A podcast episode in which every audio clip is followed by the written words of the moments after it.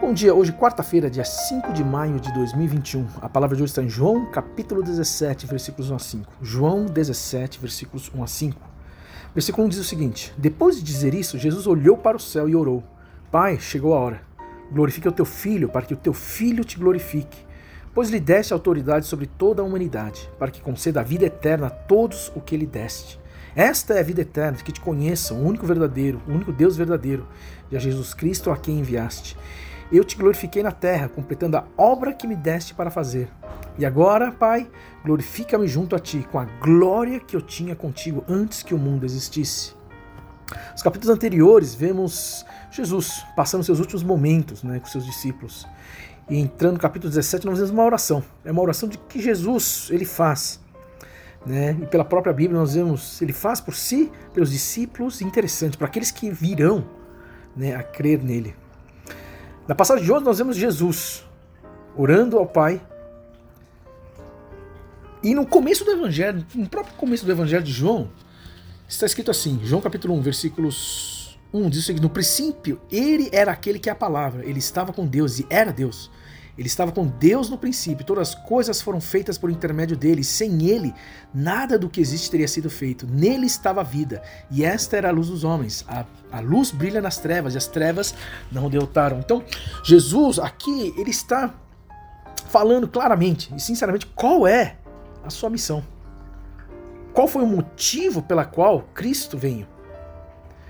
Né? E é Cristo veio, Jesus vem justamente para que as pessoas tenham a vida eterna, ou seja, para aqueles que, mais uma vez, na verdade, toda a humanidade, todos nós que estavam sob o jugo do pecado, pudessem se livrar do jugo, do jugo do pecado, ter a confissão, fazer a confissão, arrependimento e assim obter a vida eterna. Na verdade, esse era o plano de Deus desde a criação, para que o ser humano pudesse estar com Deus, para que o ser humano a criação do Senhor pudesse desfrutar então desse relacionamento com o seu Criador, desse relacionamento com o seu Deus. E aqui nós vemos que então, ao Filho foi dada toda a autoridade para que ele pudesse então conceder a vida eterna a todos o que lhe desse. É, é, é para todos, sim, é para todos, mas para todos que aqueles que o aceitam, para todos que aqueles que abraçam essa graça não é alguma coisa como se fosse uma osmose, simplesmente passa para que, que todos tenham. Não. Mas é aqueles que aceitam desta graça. É interessante que uma vez, numa das aulas, no, no seminário, quando eu estudava, um professor fazendo uma reflexão dessa passagem, ele fez uma pergunta para nós, ele disse, olha só, o que, que nós faremos com uma vida eterna? O que, o que, que nós faremos nessa vida eterna que nós teremos? Né? E aí a resposta que ele nos trouxe naquela reflexão foi de que nós teremos a eternidade para conhecer um Deus eterno.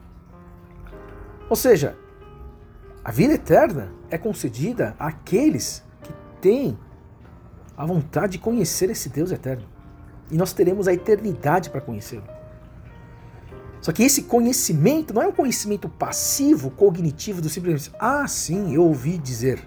Ah, sim, ouvi falar. Mas é um conhecimento ativo que leva uma caminhada a conhecer esse Deus de maneira ativa, de conhecer esse Deus de maneira que nosso dia a dia ele esteja ali presente. E, esse, e essa caminhada começa com Cristo. Essa caminhada começa justamente no momento que, onde nós cremos e aceitamos Jesus como Salvador. Como Salvador, todo mundo até que consegue. Agora a questão é como Senhor. Cristo, ele deve ser o Senhor, ou seja, um, o senhorio de Cristo é é aquilo que nos leva ativamente a vivermos uma vida é, é com uma vida de caminhada com Cristo no nosso dia a dia, né? Assim como Jesus, ele diz aqui que ele veio para glorificar ao Pai. Ele veio para ele veio para a terra para glorificar, completando a obra que lhe foi dada. Ora, Cristo, como nós vimos no, no, no capítulo 1, ele diz ali: todas as coisas foram feitas por intermédio dele, sem ele nada do que existia, do que existe teria sido feito. Nele estava a vida, e ele, e ele era a luz dos homens. A luz brilha nas trevas e as trevas não o derrotaram. Ou seja, Jesus, quando vem à Terra, ele vem justamente para o quê? Glorificar ao Pai, exaltar ao Pai. Através de quem? Através dele próprio. A vida de Cristo, a obra que ele fez, nos leva a exaltar a Deus, nos leva a glorificarmos a Deus.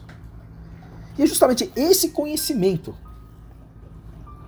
que nós, caminhando nosso dia a dia com Cristo e com Deus, é quando o Pai, assim é, glorificado por meio de nossas vidas. Ele é exaltado, ele é então visto e conhecido, talvez o primeiro passo, pelas pessoas ao nosso redor. Né? E no final, versículo 5, então Jesus ele reivindica aquilo que era dele. Ou seja, ele reivindica a sua posição que de como filho ele é igual a Deus, que ele é Deus. E ele reivindica isso né, na sua oração. Então que nós possamos é, é, ter a certeza de que conhecer Cristo é conhecer a Deus. Não há outro modo de conhecer ao Pai se não for por meio de Cristo. E aqueles que caminham junto com Cristo em suas vidas glorificam, exaltam a quem? A Deus. E é não somente nesta vida, mas esse conhecer e essa exaltação e esse glorificar é por toda a eternidade. Muito obrigado, tenha um bom dia.